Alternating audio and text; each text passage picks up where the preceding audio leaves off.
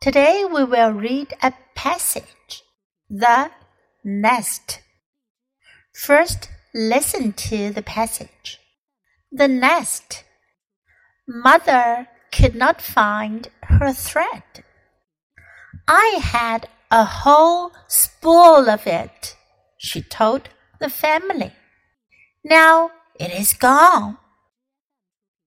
Aunt Jean could not find her left black glove. I can't wear only one glove, she cried. Stan hopped up and down in one green sock and one blue sock. Who would take one green sock? Someone had taken Joe's pink hair ribbon. It's a mystery, she said. Who is taking our things? Stan decided to find out who the thief was. He looked high.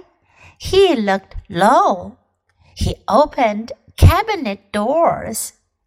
Finally, he found the thief.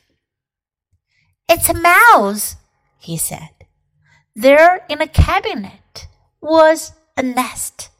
It was made of shredded newspaper, white thread, a black glove, a green sock, and a pink ribbon. Inside the nest were five mouse babies. 这故事讲的是 nest。nest 可以指鸟窝、鸟巢，也可以指其他小动物的窝、巢穴。 Mother cannot find her thread.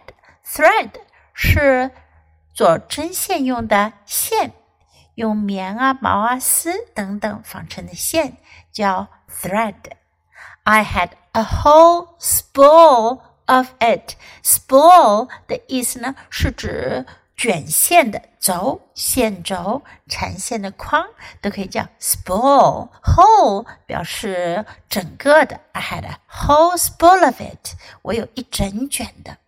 She told the family, "Now it is gone." Gone 表示不见了，离开了，不在了。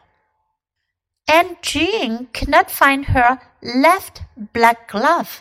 Glove 是指手套，要注意哦。Glove 指的是分开指头的手套。如果是指头粘在一起的手套，我们会说 mitten。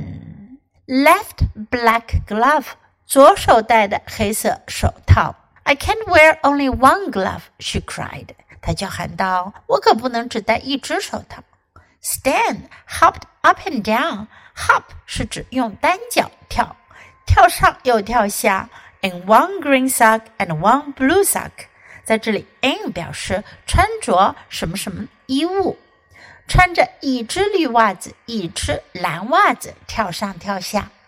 Who would take one green sock？谁会拿一只绿袜子呢？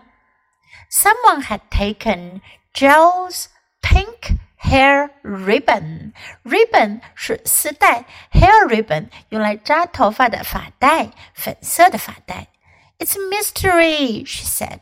Who is taking our things? Mystery 表示神秘事件，在这里指的是一个谜，一个大家还不知道答案的谜。It's a mystery. Who is taking our things? 谁在拿我们的东西呢 ？Stan decided to find out who the thief was. Decide 决定，find out 找出，thief 贼小偷。谁是小偷呢？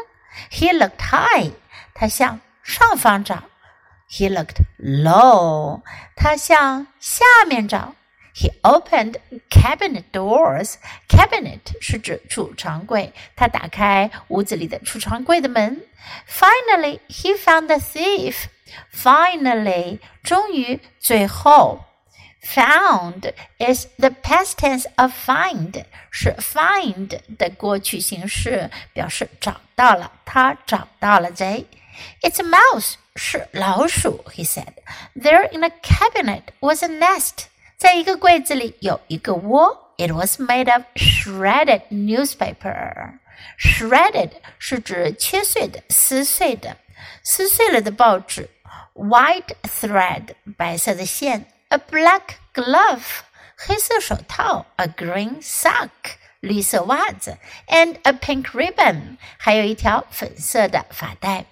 Inside the nest were five mouse babies. Inside 表示在什么什么里面，在窝里面有五只老鼠宝宝。原来这只老鼠生了五个老鼠宝宝，它就从屋子里偷拿了好多的东西，来给它的宝宝们打造了一个 nest 窝。Okay, now let's read the passage together. The nest. Mother could not find her thread. I had a whole spool of it, she told the family. Now it is gone. Aunt Jean cannot find her left black glove. I can wear only one glove, she cried. Stan hopped up and down in one green sock and one blue sock. Who would take one green sock? Someone had taken Jill's pink hair ribbon.